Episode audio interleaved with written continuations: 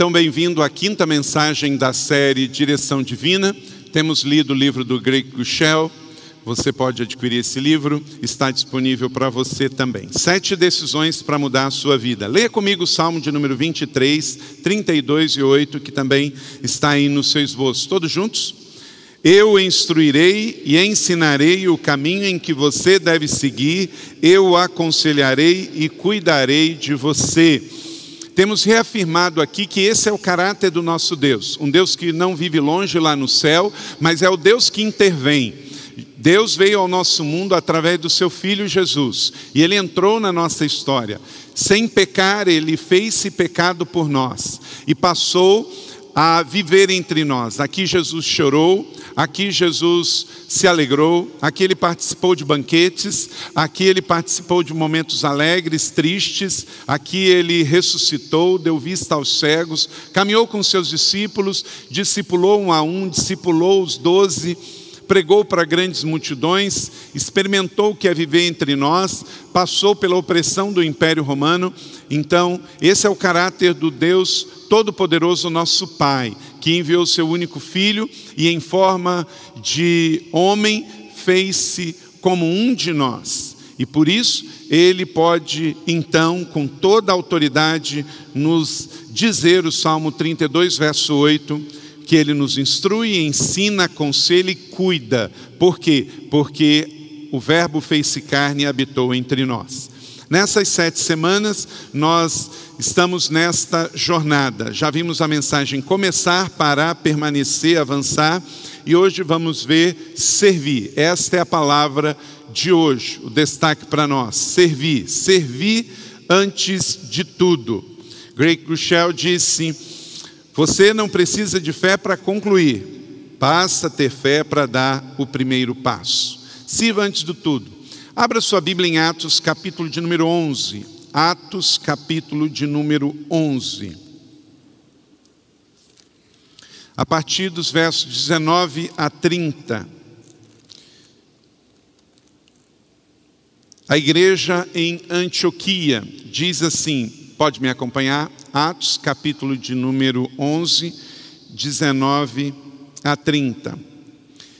A igreja em Antioquia os que tinham sido dispersos por causa da perseguição desencadeada pela morte de Estevão, lá em Jerusalém, chegaram até a Finícia, a Chipre e Antioquia. Antioquia hoje fica na Síria, anunciando a mensagem apenas aos judeus.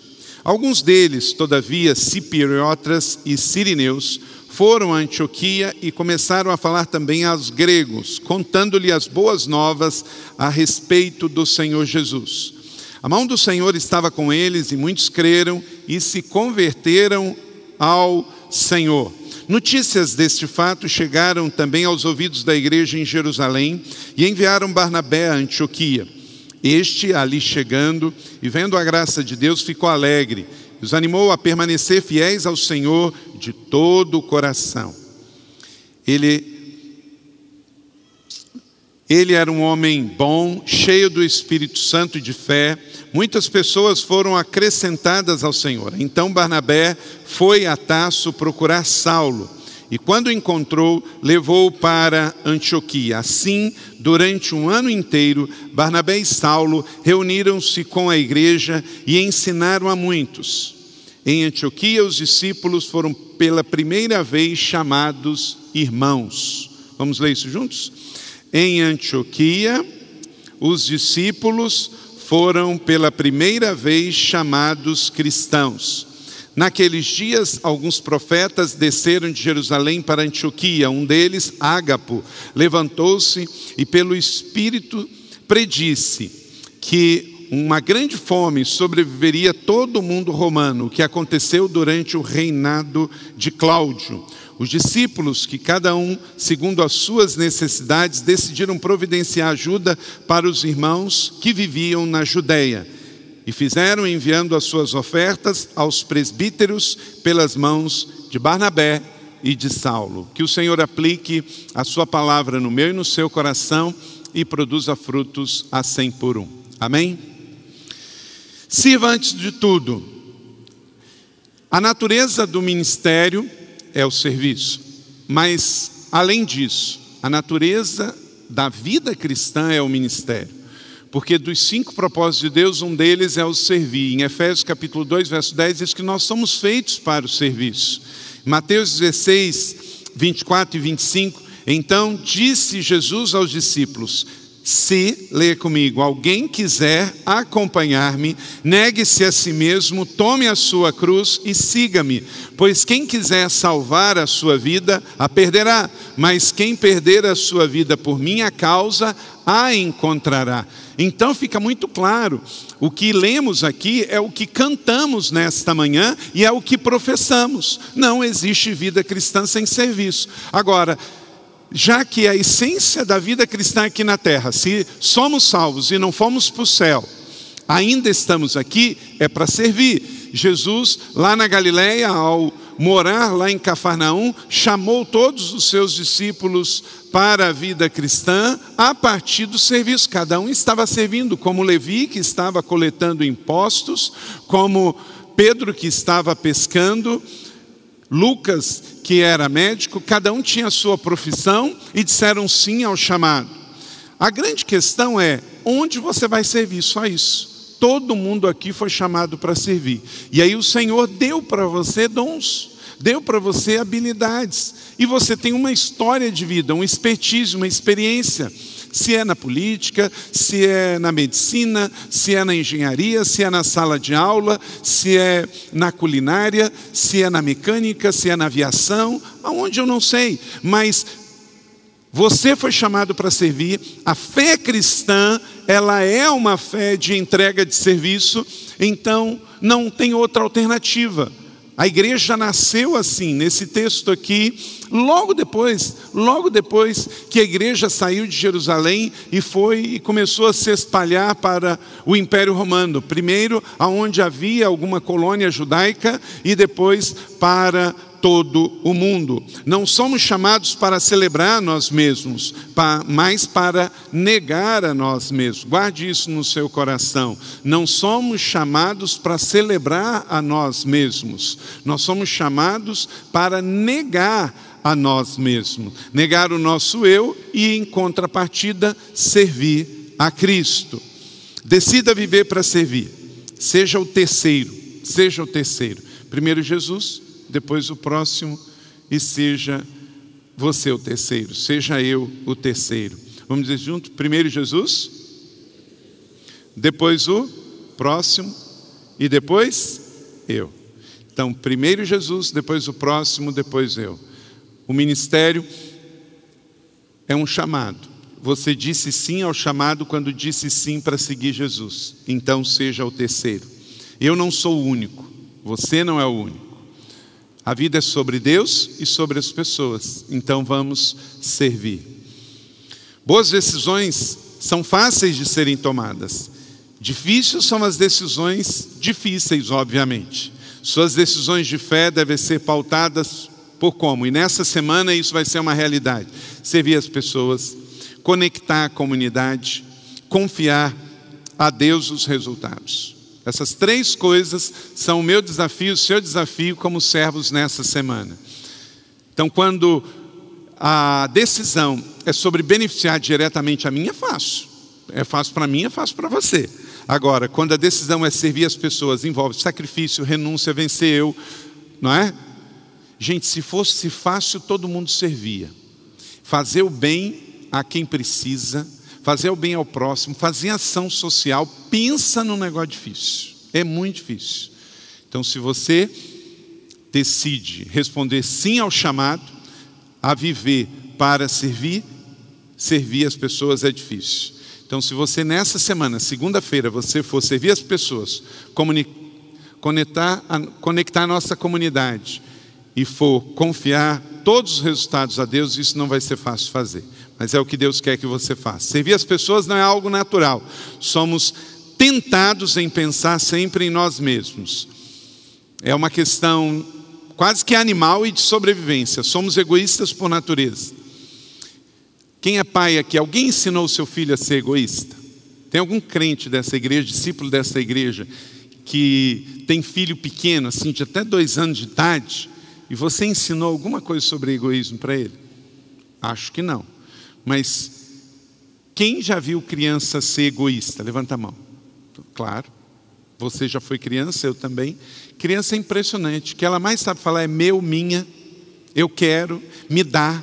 Não é verdade? Por quê? Porque isso está dentro do ser humano. Todo ser humano já nasce em pecado, pecado original. Por isso que ele precisa crescer, arrepender-se dos seus pecados para poder ir para o céu. Não é? O que uma pessoa precisa fazer para ir para o inferno? Nada, é só nascer. Se nascer e não se arrepender, e, e gente, isso parece simples, você ri, mas você tem que estar reafirmando esse conceito na sociedade. Nós vivemos num mundo que a mente dele funciona assim: todo mundo é bom, todo mundo vai para o céu. Desde que você não mate, não roube, não estupre, não adultere. Não... Então, se você fizer tudo o que é direito, você vai para o céu. Olha para cá. Isto não existe. Isso invalida o sacrifício de Jesus na cruz.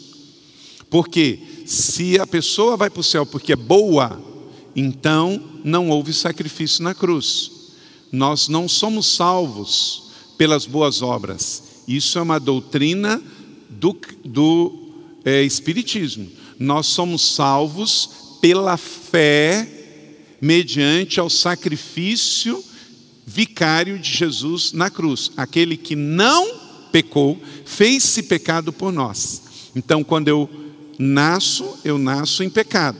E aí eu tenho que crescer, tomar entendimento disso, arrepender dos meus pecados originais, se eu matei ou não matei, se eu roubei ou não roubei, se eu adulterei ou não adulterei, mas eu herdei o pecado original do meu pai e da minha mãe, o pecado de Eva, de Adão.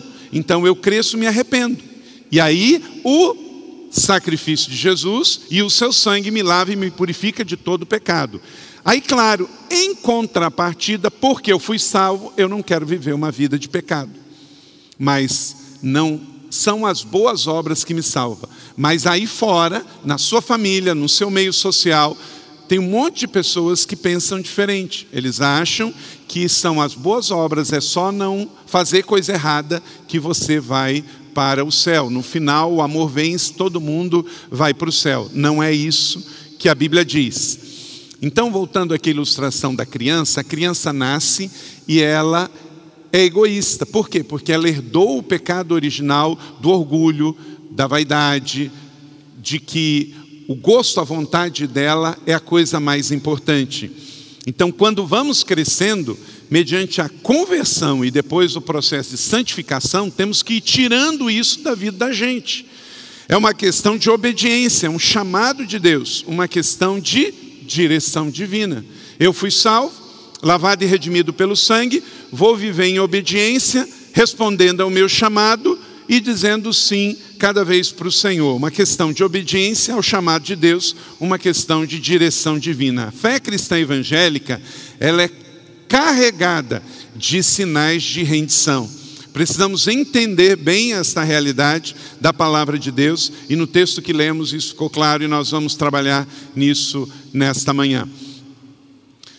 E Jesus disse em João capítulo 12, de 24 a 25: Digo-lhes verdadeiramente que se o grão de trigo não cair na terra e não morrer, continuará ele só, mas se morrer, dará muito fruto. Aquele que ama a sua vida a perderá, ao passo que aquele que odeia a sua vida neste mundo a conservará para a vida eterna. Isso é vida cristã.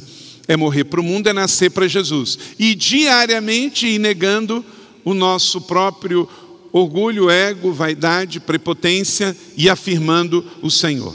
Só existe nova vida se a antiga morrer. Por isso que igreja não salva, vida cristã na igreja sem a convicção do arrependimento e da morte, não tem salvação. Por isso que a fé cristã evangélica batiza em águas por imersão. O que, que, é isso? Como Jesus fez lá no Rio Jordão, em lá perto de Jerusalém, em Israel. Morre para o mundo e nasce de novo. Quer dizer, tem que morrer. A carne tem que morrer. o velho homem tem que morrer para que venha a vida nova. Escreva aí no esboço, em algum lugarzinho, não tem para você anotar, mas alguns, três elementos que a gente sempre fala na nossa liturgia, e todos eles remetem a uma coisa só. Batismo significa o quê? Morte. Batismo significa morte. Ceia significa o quê? Celebramos domingo passado, significa morte. Cruz, que temos aqui duas no nosso auditório. Sempre nos lembrar, cruz vazia. Lembra o quê? Morte. Então, eu não posso viver a vida cristã sem morrer primeiro. Porque sem a morte não há novo nascimento. A conversão genuína não é entrar na igreja evangélica. A conversão genuína é arrepender-se dos nossos pecados originais, declarar e confessar Jesus Cristo como Senhor e Salvador, ser batizado em águas em sinal desta fé, se levantar para uma vida nova e viver então nascido de novo. Não é ser cristão. Isso as pessoas, como lemos no texto aqui, estão sendo chamadas desde a antiguidade lá de Antioquia, cristãos, cristãos, cristãos, mas ainda não nasceram de novo. O velho homem não morreu. E é necessário que ele morra para que esse novo homem nasça disposto a servir, porque do contrário ele vai querer sempre ser servido. Então, Mateus 16, 24: se alguém quiser acompanhar-me, disse Jesus: negue-se a si mesmo e tome a sua cruz e siga-me. Então, discipulado significa também morte. Discipulado também é morte. Sabe por que, que algumas pessoas não conseguem acompanhar Jesus? Porque estão vivas demais. Estão viva demais. Aí, se está viva, a carne está viva, o orgulho, a vaidade, a prepotência, os interesses, não topa nada até botar um cifrão e um valor. Não é?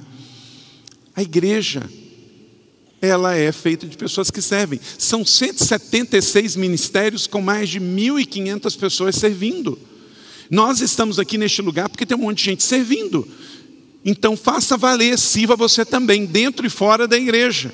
Não é só por dinheiro.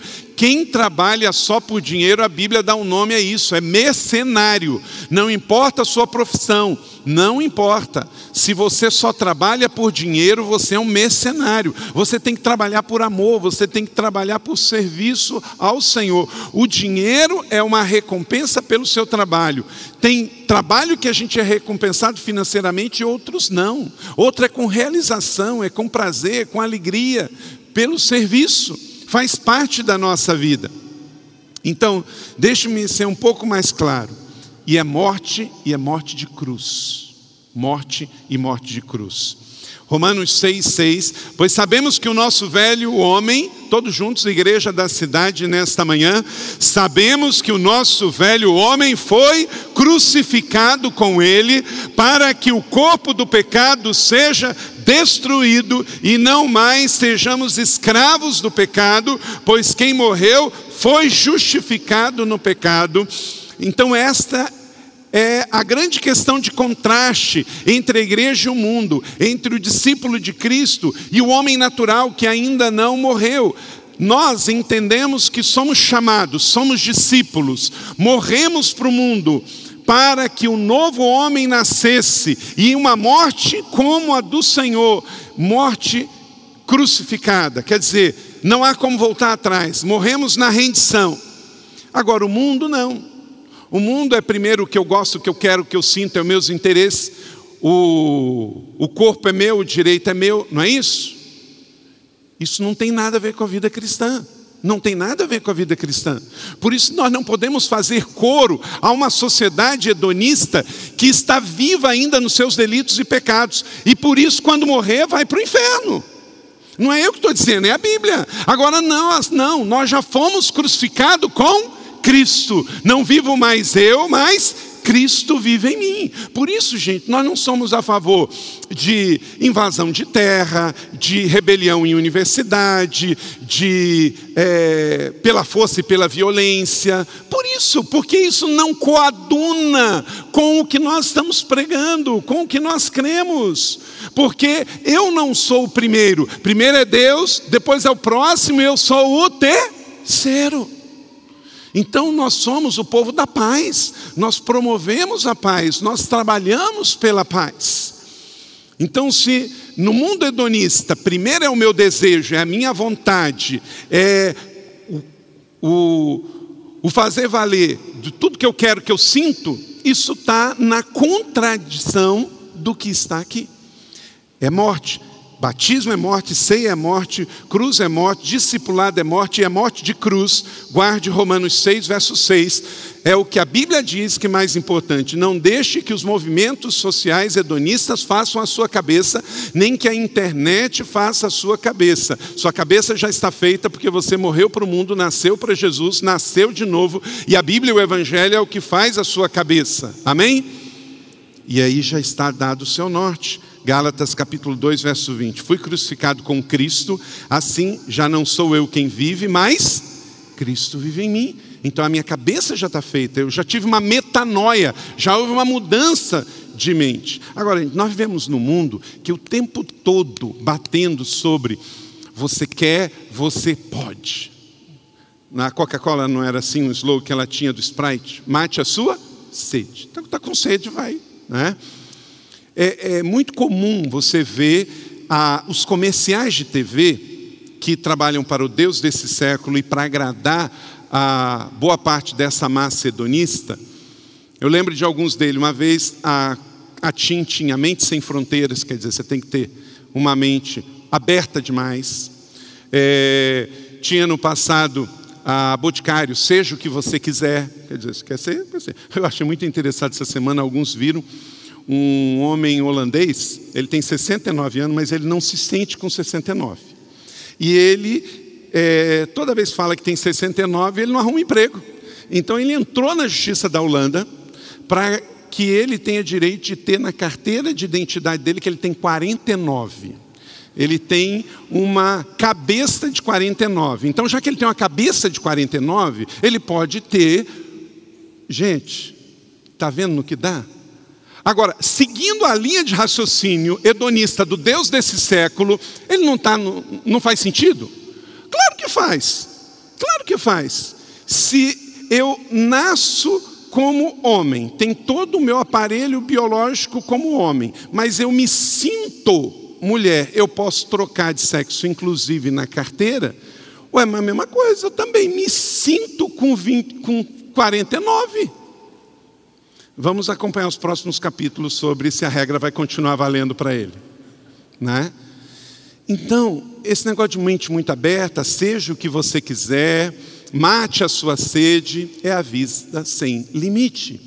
E qual é a definição para a morte? É viver sem limite. Mas se você coloca limite, e esses limites são os limites da palavra de Deus, não é para nos limitar, é para nos proteger, é para nos fazer melhores. Mas eu lembro em 98, o McDonald's, é, é, ruim falar sobre comida na hora do almoço, mas eu sei que você não vai a um fast food para almoçar, você vai comer comida de verdade, não é?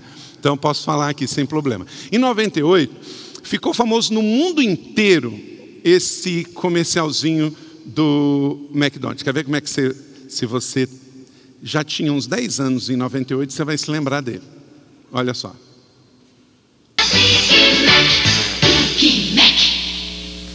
Lembrou? O, o, a mentalidade. Eu vou dar o que você quer. Um molho especial, um pão com gengelim, um, dois hambúrgueres. Essa parte era muito boa. Dois hambúrgueres, né? Tudo, eu vou dar o que você quiser. Aí foi muito interessante, é que não era famoso aqui.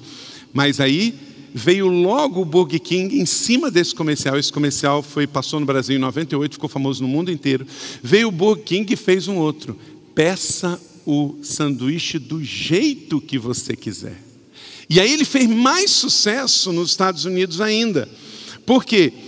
O comercial do Big Mac era: eu vou fazer um sanduíche que você nunca viu. Vai ter dois hambúrguer vai ter cebola, vai ter molho especial, vai ter pão com gengelim, novidade. Beleza, todo mundo gostou, era isso que eu queria. Só que o que acontece? Veio uma outra empresa de fast food e disse: Eu vou fazer melhor. Eu vou deixar que você escolha se você quer colocar bacon, se você não quer colocar bacon, se você quer dois hambúrgueres, se você quer três hambúrgueres, se você quer isso, se você quer aquilo. O que, que é isso, gente? Esse é o mundo que nós vemos. Só que isso não está só na área comercial, isso também está na área da fé, isso também está na área do comportamento. Só que a vida espiritual não é assim. A vida familiar não é assim. A vida cristã não é ir numa lanchonete de hambúrguer e pedir do jeito que a gente quer. E aí até que depois o McDonald's também foi e copiou do, do Burger King a ideia de você pedir com ou sem cebola, com ou sem o molho tal e o molho tal. E hoje é assim, a gosto do cliente. Meu irmão, minha irmã, isso nós podemos fazer na lanchonete, isso nós podemos fazer no restaurante, isso nós podemos fazer no shopping, mas isso não dá para fazer na fé cristã. Ah, eu quero uma vida cristã sem serviço. Eu quero uma vida cristã sem a oportunidade de servir aos outros. Eu só quero que sirvam a mim. Deus não vai atender o seu pedido. Sabe por quê? Porque ele não contradiz ele mesmo. E aqui ele já disse que é assim que vamos fazer. Então, dentro desta realidade que nós vivenciamos, que não é minha, meu corpo, minhas regras, mas é o jeito de Deus, vamos lá então anotar aí alguns princípios um servo cristão crucificado e morto para o mundo, anote aí, em Lucas capítulo 9, 62, que ele não pode mais voltar atrás. Ele não pode mais voltar atrás. Ninguém que põe a mão no arado e olha para trás é apto para o reino dos céus. Você não pode mais voltar atrás. Porque o maior entre todos nós aqui vai continuar sendo servo. Uma outra coisa é que não toma a glória para si. Não toma a glória para si. É um outro pressuposto muito importante. Vamos anotar aí três pressupostos importantes sobre entender que um servo cristão, crucificado e morto, ele entende isso. Você não pode mais voltar atrás, Lucas 9,62. Não toma a glória para si, Gálatas 6,14. E não se justifica para o mundo. Sabe por quê? Porque já está justificado. Romanos capítulo 8, 32 e 33. Quem fará acusação contra os escolhidos de Deus? É Deus quem o justifica. Então, igreja da cidade, em nome de Jesus, vamos entender que a direção divina para a nossa vida é servir. Estamos aqui para servir. Esta é a palavra de Deus para as nossas vidas, dentro e fora da igreja, nos ministérios da igreja e fora. Então, deixa a metanoia acontecer. Você não está aqui para ser servido, você está para servir. Mesmo que no mundo, o mundo continuará querendo que a Bíblia, a fé cristã, a igreja seja uma lanchonete de Big Mac que você pode chegar e pedir do jeito que você quer. Na fé cristã não é assim. É necessário morrer para receber a vida nova. Então, vivemos mortos para o mundo e mortos crucificados. Amém, igreja? Então, você não pode voltar mais atrás, você não vai tomar a glória para si, vai dar glória a Deus e não vai viver se justificando. Por quê? Porque você já foi justificado. E como trabalhamos na igreja? Vamos pegar o modelo da igreja de Antioquia, onde tudo começou aonde os cristãos foram pela primeira vez chamados de cristãos. Atos capítulo 11. O servo de Cristo, escreva lá, enxerga os problemas como oportunidade de crescimento. Tudo é para o nosso crescimento. Assim foi em Antioquia, assim vai ser em São José dos Campos, na igreja da cidade e onde quer que você for. Os que tinham sido dispersos, grifa aí, por quê? Por causa da perseguição, um problema. A igreja não para no problema. Meu irmão, minha irmã, olha para cá. Você tem problemas, mas a sua vida não é um problema. E o que define você não é o seu problema. A igreja cristã estava lá em Jerusalém e os cristãos foram começados a ser perseguidos após o apedrejamento de Estevão, ali numa das entradas de Jerusalém, e a igreja foi dispersa. Quer dizer, a perseguição trouxe uma oportunidade. E a igreja então foi para Finícia, Chipre, Antioquia falando nos dias de hoje, Chipre hoje é uma ilha do mar Mediterrâneo, que é um país também. Antioquia, Síria, o evangelho foi levado. Todos, diz o texto, levando as boas novas a respeito de Jesus.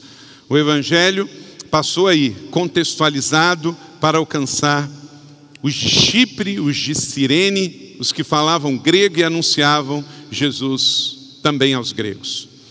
Então, vemos no texto que eles estavam fal falando naturalmente do Evangelho de Jesus. Passaram até a Finícia, foram, venceram barreiras culturais. Esse é o evangelismo, que não é forçado, mas é natural. Onde eu for, Jesus vai junto. Nossa missão é aqui, cumprir nossa missão e responder ao nosso chamado. Amém, igreja? Dois, o servo de Cristo que morreu e foi ressurreto, ele está convencido da aprovação do Senhor. Verso 21. A mão do Senhor está comigo. A mão do Senhor está comigo. Quer dizer, você é aprovado por Deus, então vai. Eu sei, eu não sei o segredo do sucesso, mas a do fracasso é tentar agradar todas as pessoas. Meu irmão, a mão do Senhor está com você, então desse por satisfeito por isso. A maior convicção que eu tenho acerca da obra do Senhor nesta igreja é que a mão do Senhor está sobre nós. Não se explica pela matemática, mas se explica pela fé. Terceiro, um cristão morto e crucificado que está salvo para servir, ele promove um ambiente de graça no meio das pessoas. Verso 23, assim foi com os cristãos em Antioquia. Este, ali chegando e vendo a graça de Deus, ficou alegre e animou a permanecerem fiéis ao Senhor de todo o coração. A igreja não é um prédio, a igreja somos nós, e o nosso estado de contagiar, de celebrar, é muito importante. Servir a igreja e a igreja somos nós. E Deus nos deu os dons. Onde estão os dons? Os dons de serviço, você pode ler em 1 Coríntios capítulo 12, Efésios capítulo 4, Romanos capítulos 12. Todos estão lá mostrando que todo mundo que foi salvo tem o Espírito Santo e por isso tem dons de serviço para servir ao corpo. Sempre testemunhando dos frutos colhidos. Diz o texto no verso 23: chegou a notícia da igreja em Jerusalém do que estava acontecendo. Olha só, gente, olha para cá. Eles saem de Jerusalém por causa da perseguição, vão para Antioquia, um lugar que eles não conheciam. A igreja explode em crescimento a notícia chega até Jerusalém. Não tinha telefone, não tinha ônibus, não tinha metrô, não tinha internet, não tinha WhatsApp, mas ninguém segura quando nós estamos vivendo os frutos de Deus. Possamos ouvir o que Deus está fazendo na sua vida, na sua família, nesta igreja, por causa da boa mão do Senhor. Então, as notícias começaram a chegar em Jerusalém. Olha, os nossos irmãos estão lá e eles estão passando até necessidades. Vamos enviar coisas para que eles continuem lá. Devemos vibrar com o avanço do Evangelho. Precisamos celebrar os Barnabés que estão se convertendo. E muitos deles estão nesta igreja. Quarto, o servo que também morreu e foi crucificado e ressurreto em Cristo, ele serve como uma espiritualidade contagiante. Verso 24 como este homem extraordinário, Barnabé, era um homem bom, cheio do Espírito Santo e de fé, e muitas pessoas foram acrescidas ao Senhor. Gente, esta igreja é Atos 29, não acabou em Atos 28. Atos 28, lá na era primitiva, foi dado um ponto parágrafo, mas o Evangelho aqui no Brasil, aqui em São José, na igreja da cidade, neste mês de novembro de 2018, é Atos 29 em ação. A igreja não parou, porque a igreja não é um monumento, a igreja é um movimento de Deus. E nós continuamos a tocha do Evangelho está na minha mão, está na sua mão. A sua casa é uma casa missionária, a sua empresa é uma empresa missionária, esta igreja é uma igreja missionária, é conosco. As próximas etapas é com a gente, a próxima história quem escreve é a gente. Dois fatores ficarão cada vez mais evidentes em nosso meio, em nome de Jesus: espiritualidade contagiante e conversão em massa, em nome de Jesus. Eu fico só pensando. Eu cheguei aqui em São José dos Campos há 21 anos atrás, uma boa igreja de 600 membros. Hoje, uma igreja extraordinária de 17 mil membros que está em tantas frentes, em tantos lugares de missões, ação social, em multisites. Pensa, querido, quantas coisas Deus ainda fará com todos os que morreram e ressuscitaram em Cristo nesta igreja? Sua oração, sua oferta, seu empenho seu dom, o seu talento. E aí, quando você partir, quando você morrer, o seu legado ainda vai continuar falando. Então, vamos, como Barnabé na igreja primitiva, servir com uma espiritualidade contagiante. E não vai faltar nesta igreja espiritualidade contagiante, cristãos contagiantes e conversão em massa, em nome de Jesus. Nessa última viagem para Israel, sempre é um lugar que eu gosto de sentar com os irmãos do grupo, orar e relembrar a história de, nas escadarias do Templo de Jerusalém. As escadarias estão lá até hoje. Quando Pedro pregou aquele sermão que está em Atos capítulo 2, 3 mil pessoas se converteram e logo eles foram batizados nas casas de banho dos rituais judaicos da época. E essa história continua. Continuamos batizando milhares e milhares. O texto do verso 23 exortava o povo a permanecer no Senhor. Era um homem extraordinário, cheio de autoridade. E fica muito claro, escreva aí, que a unção vem de Deus e o caráter vem da formação da decisão do homem. São duas coisas que é muito claro. Quem dá a unção é Deus. Eu não fabrico unção, você não fabrica unção. Deus dá a unção ao homem e à mulher conforme o Espírito quer.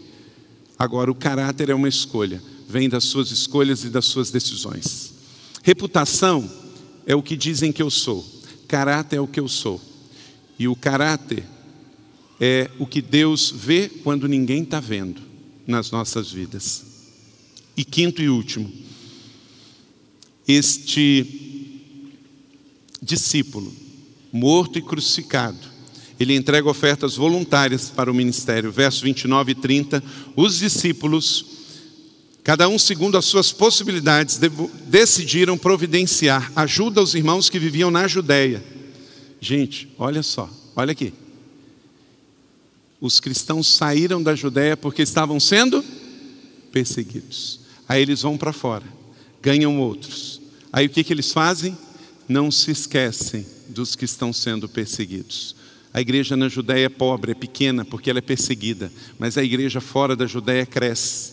Então, eles mandam ofertas. O que estamos fazendo lá na Síria, e semana que vem estão indo 15 profissionais médicos na área de saúde, é a continuação. Irmãos, nós não estamos fazendo outra coisa. O missionário Ralph, a pastora Leila estão indo com um grupo aqui, Atos, capítulo 29. Fazer o que nós começamos a fazer. Inclusive, se você puder ajudar com produtos médicos novos, remédios, remédio que você sabe que vai usar, remédio para dor de barriga, dor de cabeça, analgésico, antibióticos. E precisa também de carrinho Hot Wheels para as crianças, bonequinhas pequenas daquelas poli e também lápis de cor. Você pode trazer aqui na igreja e entregar essa semana ali no CRA para essa equipe de 15 profissionais que está indo lá para a Síria. Gente, é isso aqui. A igreja que ficou em Jerusalém precisava da ajuda da igreja que foi para a Síria e enriqueceu. Agora, a igreja que saiu do Oriente Médio, onde tudo começou, que veio para a América, para o Novo Mundo, ela cresceu, ela enriqueceu, ela é próspera. Nós temos que agora fazer a mesma coisa. O que os cristãos da Síria fizeram pelos cristãos de Jerusalém, é época dos cristãos americanos que estão na América fazer pelos cristãos cristão na Síria. A história é assim, continua. Dois mil anos da vida cristã, da fé cristã, é uma história de perseguição, intercessão e bênção, de doação. Essas coisas. Somos perseguidos, mas oramos. Somos perseguidos, mas doamos. Somos abençoados. Então entregue suas ofertas voluntárias. Vida cristã é dar de si e dar do seu. Paulo chega a escrever aos cristãos em Filipenses capítulo 4, verso 1. Leia comigo: Não que eu esteja procurando ofertas, mas o que pode ser creditado na conta de vocês. Você já viu pessoas no mundo criticando A igreja, porque dá ofertas, o cristão, porque dá oferta, dá para missões, para ação social, para construir a nossa base, para um telão de LED novo para a gente enxergar melhor.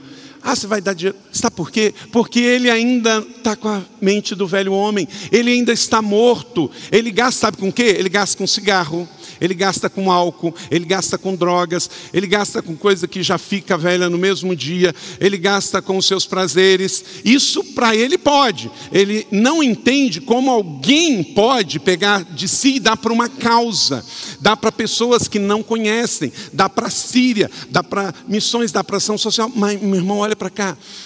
Ele não nasceu de novo. Não espere que alguém que está morto vai entender o que você entende por ter sido ressuscitado, porque você nasceu de novo. O homem sem Jesus, ele não consegue discernir as coisas do espírito. Paulo disse que as coisas que nós entendemos, a pregação do Evangelho é loucura para ele, porque ele ainda está morto nos seus delitos e pecados. Então não espere que ele entenda, ore por ele para que ele se converta, arrependa-se, ele pode ter a mente que você tem hoje em Cristo Jesus. Não entre em contenda, não entre em briga. É você que é um camarada que entende como funciona com alguém que não funciona. Você entende um funcionamento de física quântica com uma pessoa que não terminou o ensino fundamental. O sábio não entra numa discussão dessa, ok? A mesma coisa. Você tem que entender, você ressuscitou, tem uma outra mente. Você é a mente do servo, do ministro, do discípulo, do enviado, do nascido de novo. Ele ainda está morto nos seus delitos e pecados. Ele entende o que é ir sexta-feira e tomar um engradado de cerveja no seu happy hour no final do seu dia de trabalho, mas não entende o que é. Alegrei-me quando me disseram: vamos à casa do Senhor. E aí vem para a igreja com a família e celebra Jesus no domingo e na segunda-feira vai trabalhar renovado e de tanque novo e cheio. Amém? Você recebe essa palavra da fé? Então viva para servir.